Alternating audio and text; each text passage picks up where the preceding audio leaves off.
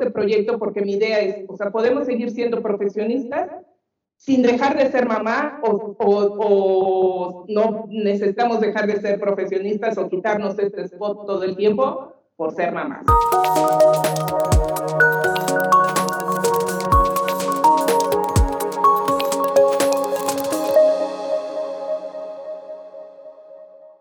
Hola, ¿qué tal amigos de 2 de 3? El día de hoy me encuentro con Beatriz Aguilar.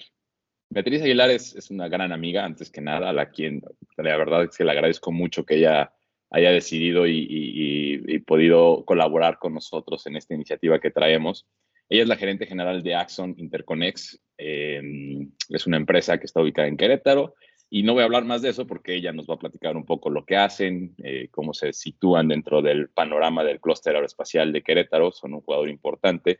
Y además debo decir que, Beatriz es, aparte de una gran amiga, una persona muy activa en el medio, eh, con la que siempre es grato platicar, de la que siempre se aprende algo, eh, tanto de negocios como de la vida. Entonces, muchas gracias, Betty, por estar aquí.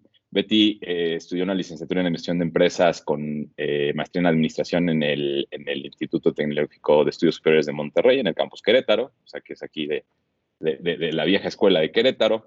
Eh, es consejera de la Federación Mexicana de la Industria Espacial desde el 2014, miembro del Consejo de la Red de Divulgación de Ciencia y Tecnología en Ciencias Espaciales de CONACYT desde 2015 hasta el momento y algo que la verdad es que yo sé que esto le ha costado mucho trabajo, sudor, lágrimas y demás, es, también es miembro del Consejo Técnico de la Agencia Especial Mexicana desde el 2016.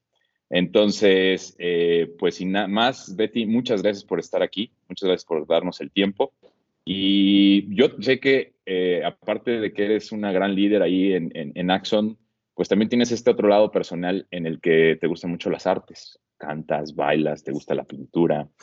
Yo te voy a preguntar, si, tuviera yo el poder de eh, invitarte a Monet, a Velázquez o a Picasso a tomar un café, ¿con quién te lo tomabas? Yo creo que con Monet, definitivamente. ¿Y por qué? no sé, me encanta su casa que está al norte de París. Entonces es como, como este ambiente bohemio, ¿sabes? O sea, era, fue una época principios del siglo XIX en donde, en donde pues se venía, estaba, venía la guerra, entonces eran estos artistas y pensadores que se reunían en los cafés en París, entonces como ese ambiente bohemio, de, eh, yo creo que con él, era con el que más me ¿Y identificaría. De así? No, son, no son mis favoritos, ¿eh? no es mi, el impresionismo no es lo mío realmente, pero ¿qué le hubiera preguntado? Ay, no sé, no sé, te, ahorita lo único que se me... Hay un libro de recetas de él donde vienen imágenes y, es lo que pienso en este momento, o sea, ¿cómo se hace? No sé, un, un, pato confitado, no sé, con alguna salsa, algo así. Como que algo de comida, pero con este paisaje de flores y la luz de otoño, es como la imagen. Entonces, pues bueno. Dice que no es tu favorito, ¿quién sí es tu favorita? Pues en pintura, sabes que yo soy más como de los clásicos. O sea, me ah, tocó como, fíjate que parte de mis ganas de aprender francés cuando estuve en Francia, pues yo decía, pues ¿para qué me meto a un curso intensivo de ocho horas diarias? ¿Por qué no me meto uno normal? Y entonces me meto a la escuela del Museo del Louvre a estudiar arte. Entonces, pues me toca toda la época medieval, todo lo que es antes del siglo XIX, y pues es lo que me gustaba, ¿no? Entonces entendía la mitad de la clase y pues obviamente cuando hablaban de, no sé, de arquitectura o de urbanización, pues sí me perdí un poco, pero si hablaban de Madame Recamier, que anduvo con el duque y con el rey y no sé qué, bueno, pues ya eso ya me interesaba más, ¿no? Entonces, es, soy más como más clásica, yo, antes, antes del siglo XIX, pero este, pues también, o sea, finalmente, para mí el arte es como el, el alimento del alma, ¿no? Entonces, pues bueno, pues ya tendremos ocasión de platicar sobre las artes y pues sí, soy fanática, o sea, es como, y hasta la fecha, hasta la fecha, eh, Historia de México, me encanta, me encanta, ópera, lo que, lo que sea que, que nos alimente, que nos alimente. Claro. Oye, y me voy a seguir por ahí aprovechando esta, esta respuesta que me acabas de dar porque es muy interesante. Pues de repente tú y yo nos conocemos del, del, mundo industrial, ¿no? Y pues tú estás a cargo aquí de la operación de Axon en Querétaro. Eh, ¿Cómo, ¿Cómo se complementa? O sea, ¿cómo este tema del interés por las artes, tú acabas de mencionar algo clave que es que dices, es el alimento del alma. ¿Cómo, cómo te ha servido como líder? ¿Cómo lo has integrado en tu, en tu rol de líder? Fíjate que es muy, es muy padre, la verdad. Este, dentro del grupo Axon, nosotros nos, nos diferenciamos de todos los electrónicos, digo, de finalmente de toda la manufactura, porque el grupo es mecena. Entonces yo hace 16 años conozco al señor Puso, al dueño, el CEO del grupo, y cuando me invita a su proyecto de fundar la empresa aquí en, aquí en México, eh, hago un viaje a Francia para conocer los planes, el business plan, de qué se trataba, porque era de traer una, una operación de Hungría hacia acá. Me doy cuenta con todo este mecenaje que tiene el grupo, eh, pues que era la, la, el, la empresa perfecta para mí. ¿Por qué? Porque dentro del grupo, tú, si tú estás, el, el, la, la, casa matriz está en, en, en Montmirail, Montmirail está en la Marne de, de Francia, que es al norte, noreste de, París, de París, a una hora del aeropuerto de Charles de Gaulle. Y ellos ahí este, tienen, eh, está la operación y el señor Puso se, se caracteriza por eh, restaurar eh, edificios antiguos. Entonces hay una planta, bueno, todo llega así, desde las líneas, es la región de Champagne. Entonces la línea del cable del calibre, no sé, 25 es eh, Don Periñón, digo, estoy diciendo así, ¿no? Y entonces es una botella de champagne grandísima y es, no es la línea del calibre 24, no, o sea, es la, es la línea Don Periñón. Y entonces todas las líneas tienen, o sea, tienen una botella de champagne, siempre hay espacios ah, culturales, de pintura, escultura, gráficos. O... Entonces, yo cuando veo todo esto dentro del grupo, este, hay una, hay una planta dedicada solamente a cable plano este, eh, espacial y médico que está abajo de una abadía. Entonces tú entras porque es, es médico y tu, tu, traje de, este, para entrar a cuartos limpios, pero tú primero entras a una abadía, ves los huertos, ves el edificio, bajas a un elevador y encuentras toda la, la o toda la planta, ¿no? Entonces yo cuando llego y conozco al señor Puso, pues digo, esto es lo ideal para mí. ¿Por qué? Porque tenemos el arte por un lado, o sea, siempre hay, siempre que hay eventos tenemos conciertos, exposiciones, este, pláticas. Eh, bueno, pues el grupo tiene un castillo de, del siglo XVI que perteneció a un marichal de Luis XIV, entonces el showroom del grupo está dentro de un castillo, entonces todos los eventos, toda la historia, todo el entender los jardines y cómo funcionaba en tiempo de Napoleón, porque aparte era, eh, era la primera parada de Napoleón para ir hacia el norte, ¿no? hacia Alemania y Rusia. Entonces, pues toda esta historia que, que trae el mismo grupo fue cuando dije, yo quiero trabajar aquí, y este, me, me contratan, bueno, me hacen una propuesta, al final me, me contraoferta mi otro grupo y me dijo, ¿cómo, ¿cómo crees que vas a irte si acá es una, una empresa que cotiza en bolsa y el señor Puso es un artista? Entonces, como que no puedes tú irte. Dos años después, mi anterior grupo entra en una, contra, una contracción en, en inversión, cierran México y pues pues finalmente pues llego aquí. Y pues es así, o sea, como voy compaginando realmente tanto dentro del grupo como mi vida va muy, muy encaminada hacia el arte, o sea, mis viajes, todo, este es el, el mezclar un viaje de trabajo con el conocer algo en, en familia, ¿no? Entonces, es, es, la verdad está padre, o sea, es un grupo que vino a, a, darme esa parte que yo anteriormente no tenía, ¿no?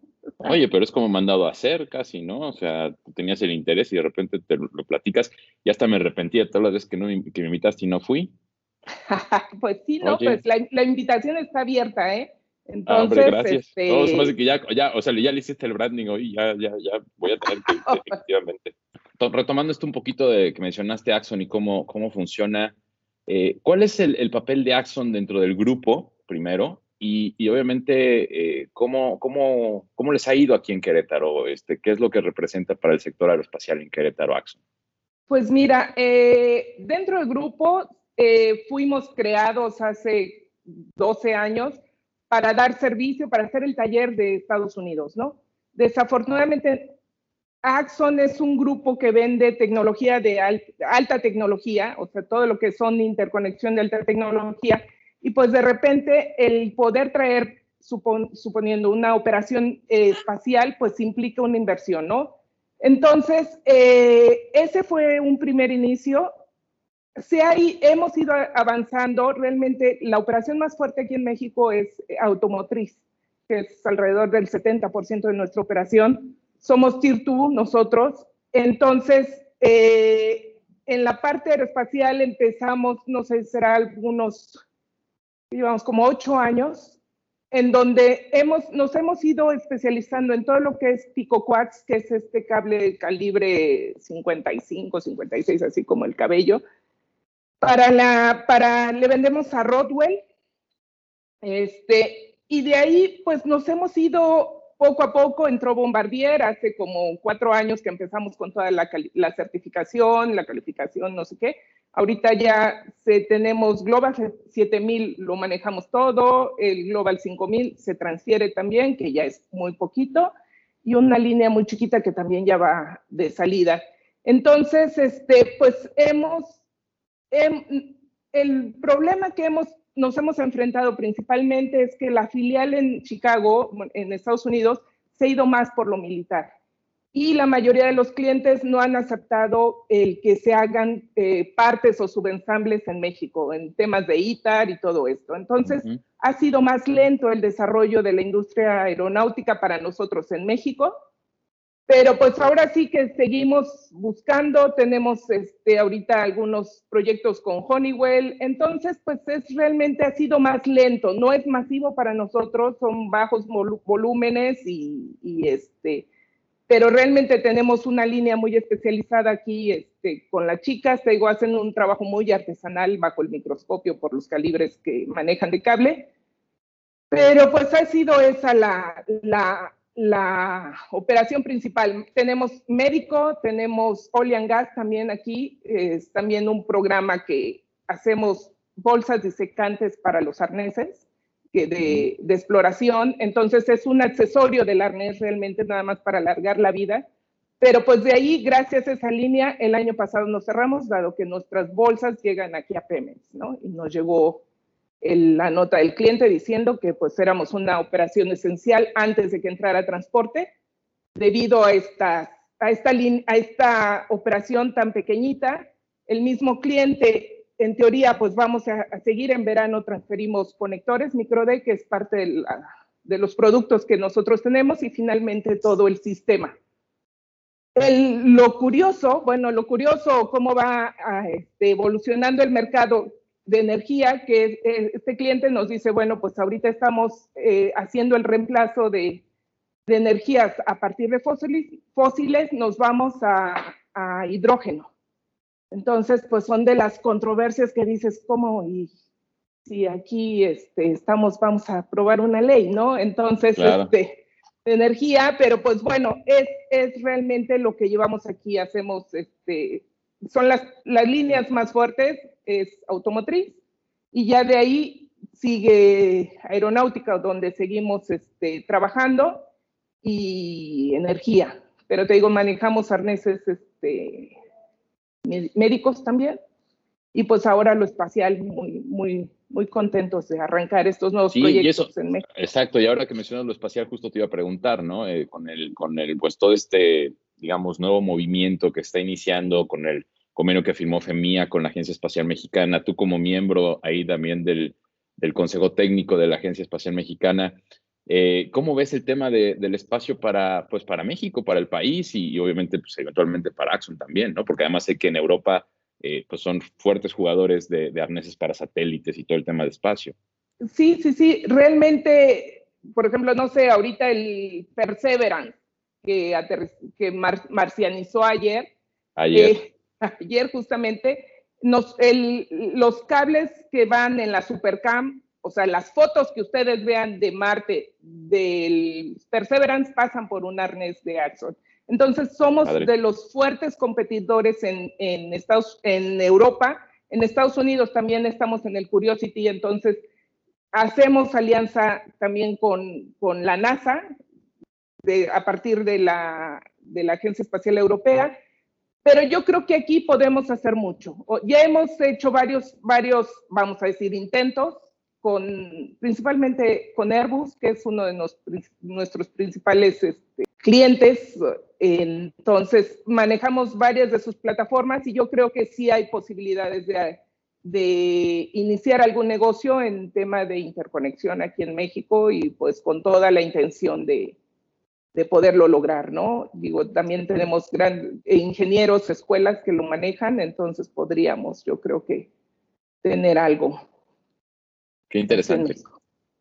Bueno, y bueno, al final también, pues debemos eh, tocar el tema, no, tampoco es casualidad que estás aquí, ¿no? Eh, la verdad es que eh, dentro de la industria, y creo que sobre todo en México, de repente tendemos a ver más hombres que mujeres, y tú eres un caso de, de éxito, creo yo, porque lo has hecho muy bien durante tu carrera con, antes de Axon y con Axon. Eh, ¿Tú qué fortalezas le, aconsejarías a las mujeres que, cultiven ¿no? para tener un crecimiento en posiciones de liderazgo dentro de la industria? Pues mira, definitivamente yo llegué aquí a, aquí a este puesto cuando tenía 32 años, ¿no? Entonces, pues sí era muy complicado porque pues siempre me preguntaban por mi jefe, que si podía llamarle a mi jefe para proponerle algo o, me llegaban invitaciones de eh, cena para el señor Beatriz Aguilar y esposa. Entonces, este, pues son de las cosas que vas viviendo. Ya obviamente, ya ahorita en la madurez, pues, pues ya, ya me ven como que sí podría yo tomar una decisión importante, ¿no? Entonces, pues yo creo que es siempre como esta esta congruencia entre la persona y lo que, lo que haces, ¿no? No puedes estar, o sea, como ser auténtica, ¿no? No puedes estar fingiendo, no puedes estar imitando o queriendo ser alguien que no eres.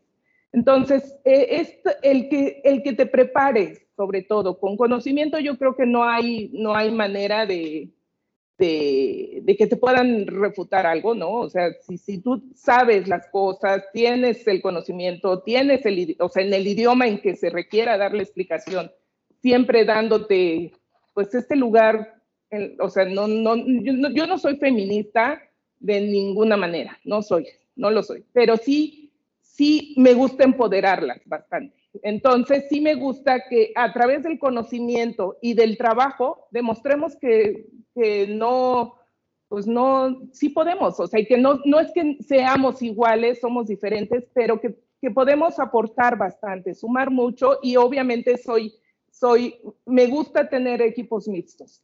Al final tengo más mujeres, pero me gusta tener equipos mixtos reconociendo que ustedes pues tienen otro tipo de manera de pensar, de manera de ver las cosas, en donde al final pues con un objetivo claro, pues lo podemos lograr. Entonces es eso básicamente con conocimiento y pues sabemos que en, esta industria aeronáutica sí se requiere un conocimiento, o sea, no, no es como de estar hablando al, al que yo pienso o me imagino, pues no.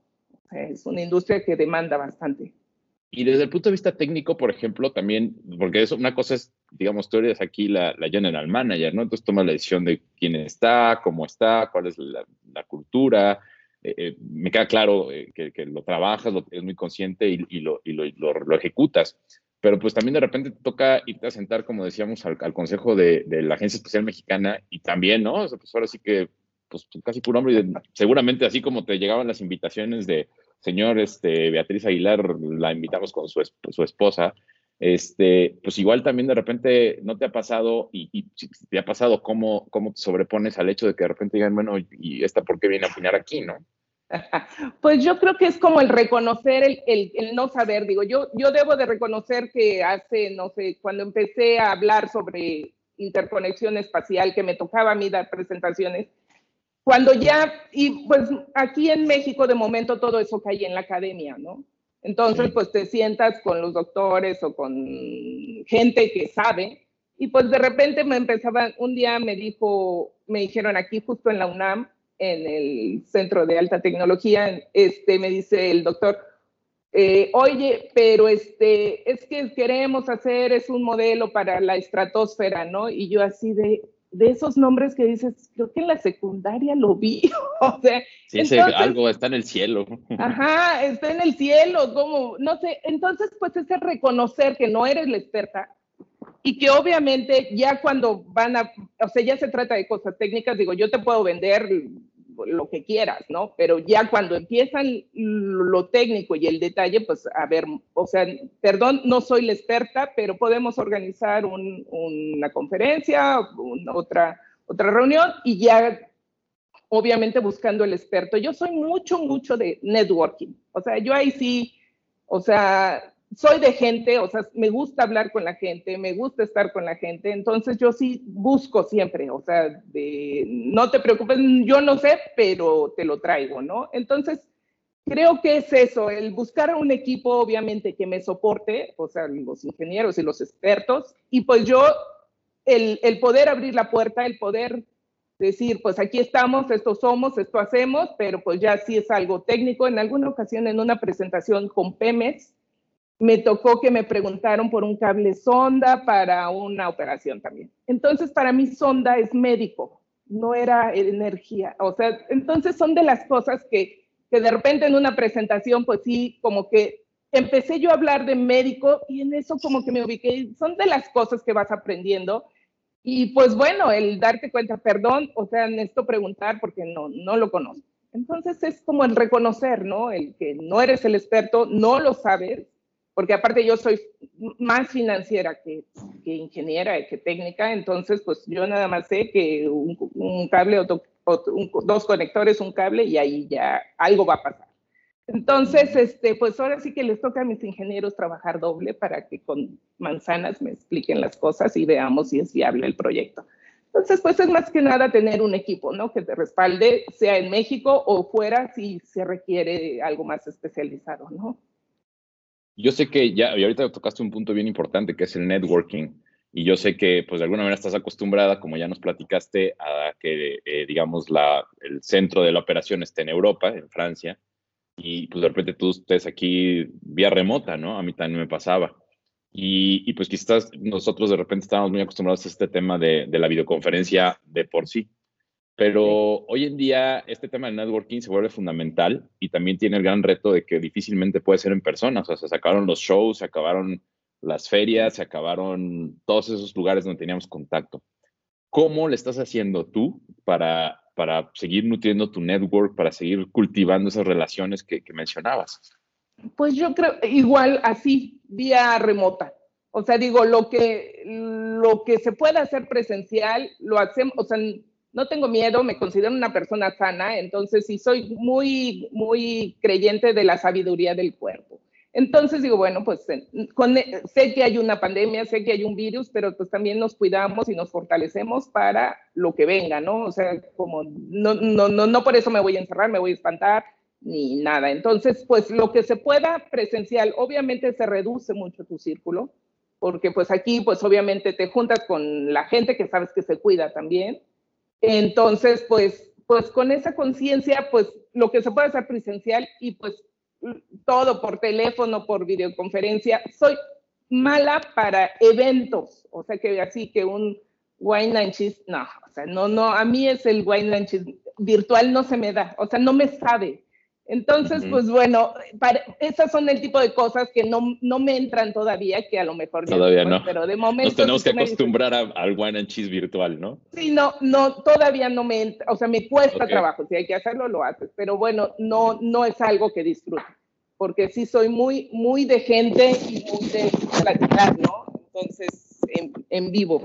Entonces, pues ah, no ha sido fácil y pues tampoco el, dejar de viajar, que era parte, que es parte, ¿no? Del, perfil, que necesita salir y pues como que ya tienes todo una logística, la maleta y todo, y ahí, ahí sigue, ¿no? Esa parte también me ha costado muchísimo. Entonces, pues, pues bueno, pues seguimos fluyendo, Carlos, para que sí, pues esto pase pronto.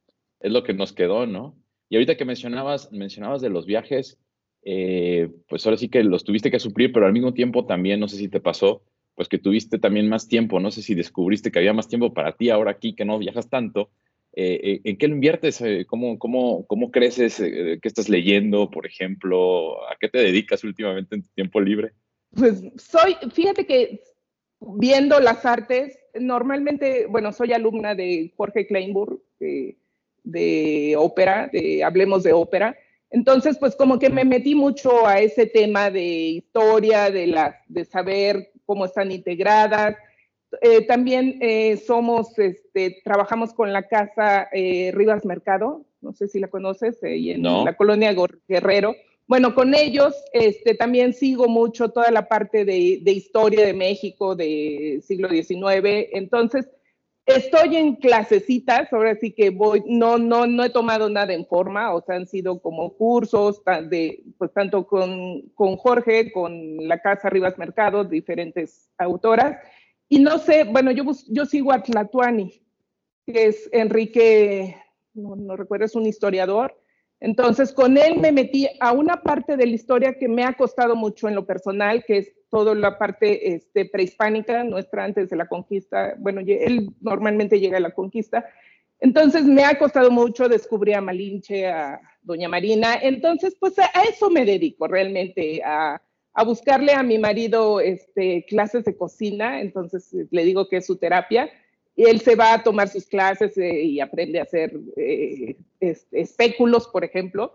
Y pues Timoteo yo creo que es el único, mi hijo, que es el único que es presencial todo, o sea, le buscamos, sea, es como, ahora sí soy chofer, como esas mamás que dicen, que se quejan, yo ahora pues... Ahora sí, ahora sí ya es mamá móvil.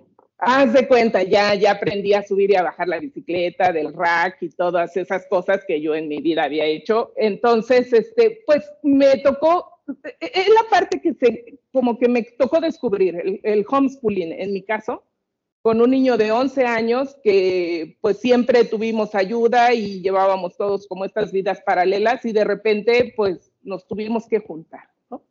Entonces pues también la ¿Y parte el balance de vida-trabajo, ¿qué tal? ¿Cómo, ¿Cómo ha sido? ¿Cómo lo has manejado? Eh, bien, o sea, eh, yo cuando nació Timoteo hice un proyecto que lo conoces que se llama, que era un centro de crianza.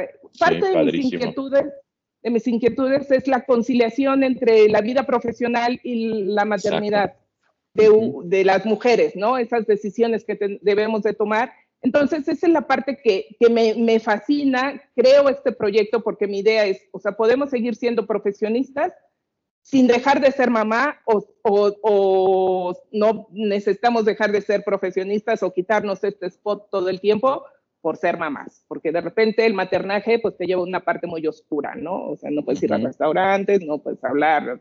Entonces creo este proyecto que básicamente es un club de mamás, crear ese networking con mamás. Entonces yo te puedo decir que cuando se crea podía hasta ser bancos de leche e intercambiar, o sea, apoyarme de mamás, ¿no? Obviamente buscando a las familias, para que decía yo, oye, pues me voy a ir de viaje una semana y necesito 10 onzas, me faltan 10 onzas para dejarle a Timoteo y pues desde ahí hasta pues todo lo que es crianza para que, crear este, niños con una, un attachment, un attachment que finalmente ah, después de los 6, 7 pueden ser independientes, ¿no? Que sepan que son niños este, que podemos este, que son queridos y atendidos. Entonces, ese, ese proyecto lo creo pensando en eso y pues realmente soy yo el experimento de todo ese proyecto de que sí, sí se tú, tú, lo viviste, ¿no? Tú eras el colegio de Indias. Sí, lo viví y pues, podemos... trabajo, soy la ejecutiva aquí en, en, en, Axon y pues soy mamá también, ¿no? también soy mamá y creo que ahí, ahí, la llevamos con Timoteo, ¿no? Entonces, pues este, realmente me, me, me preocupa esa pérdida de talento por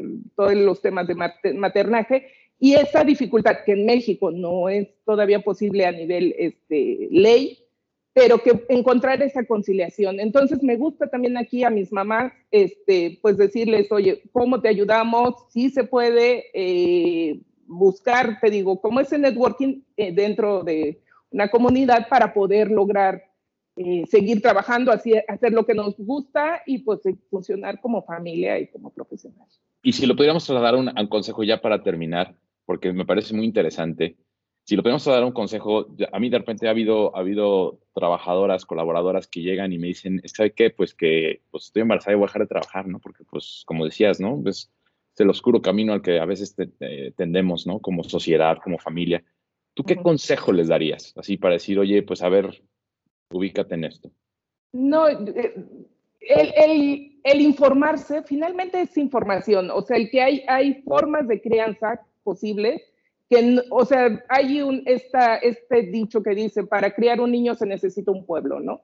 Y es así, o sea, no es, no es solamente yo, la mujer, la mamá, no, ahora hay mucho, mucho el, el cooperar papá y mamá, entonces mucho apoyo de parte de los hombres, este, pues se dice que las mujeres somos las principales fomentadoras del machismo en México, entonces, pues también quitarnos ese de que el hombre sale a trabajar y provee, o sea, como el, abrirnos y poder buscar el apoyo de nuestra pareja y buscar una red de apoyo eh, para el maternaje, para el cuidado, que comparta la misma, eh, lo, mismo que queremos de, de, crianza, ¿no? Obviamente, o finalmente está la familia, ¿no? El papá, la mamá, pero pues muchas veces es diferente, entonces es cuando chocan pero es buscar ese apoyo que comparta lo que buscamos con nuestros niños. Entonces, es básicamente informarse, preguntar y pues siempre habremos alguien para apoyar o buscar quién las pueda apoyar en temas de lactancia, de,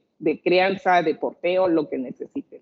¿Tú ya sabías del tema antes de ser mamá o, como dices, aprendiste en el proceso? No, yo, yo más bien fui mamá ya grande. Entonces, pues fue ya otra etapa de la vida. Entonces ya fue más consciente eh, y no, pues Timoteo tendría yo creo unos ocho semanas cuando yo comencé a leer sobre crianza respetuosa y, y, pues realmente a mí lo que me inquietaba era el que no podía yo dejar de trabajar a pesar de que podía hacerlo, ¿no? Entonces, pues como el ir creando el proyecto, el ir crea crearme de ese equipo que me apoyara a mí, para que, para que, haga el, para que siguiera el proyecto y el proyecto se hiciera. Entonces, pues ya después, eh, cuando yo me salgo de, de, la administración, digamos, pues se vuelve una fábrica de ideas este, este proyecto, porque realmente era un lugar donde las mamás llegaban a, a enseñar o a empezar a, a, buscar esa libertad financiera que de repente buscan, este, dentro de, de, de, Bonding, que era el Centro de Educación y Crianza. Entonces, pues así fue como lo fuimos creando. Timoteo, pues ya ahorita tiene 11 años, entonces ya entramos a temas ya de, pubertad y adolescencia, pero pues ha sido muy padre. Y te digo, yo finalmente, así es como, o sea, yo nunca funciono sola, o sea, como que siempre me veo con gente, ¿no? Entonces, pues es padre, o sea, finalmente el equipo, en equipo hacemos cosas mucho mejores que uno solo. Perfecto, totalmente de acuerdo. Betty, pues te agradezco muchísimo el tiempo, el, todo lo que nos has compartido, el permitirnos eh, conocer un poquito, pues obviamente de, la líder de Axon, pero también de, del lado este que nos has platicado de, la mamá, ¿no? De, la familia, del balance, eh, todo lo que sabes de arte. Ahora que estás metiendo a la historia prehispánica, te este, podemos echar unas buenas platicadas después, que siempre es padrísimo y muy rico platicar contigo. Entonces, eh, pues yo te agradezco muchísimo esta entrevista, este tiempo que nos has regalado. Estoy seguro que a nuestros seguidores les va a encantar eh, conocerte, saber más de ti, saber más de Axon, de lo que está sucediendo en el entorno eh, espacial en México, que viene fuerte. Y esperemos que, pues, que la próxima vez que platiquemos en este medio sea para que me platiques este, de qué estás, cómo estás colaborando en el primer satélite mexicano. Pues ya estamos, Carlos, ya estamos. No, al contrario, muchas gracias por la invitación y un gusto y un placer, digo, siempre platicar contigo y compartir todo muchas lo gracias, Betty. gusta. Pues gracias. Buena tarde. Bye.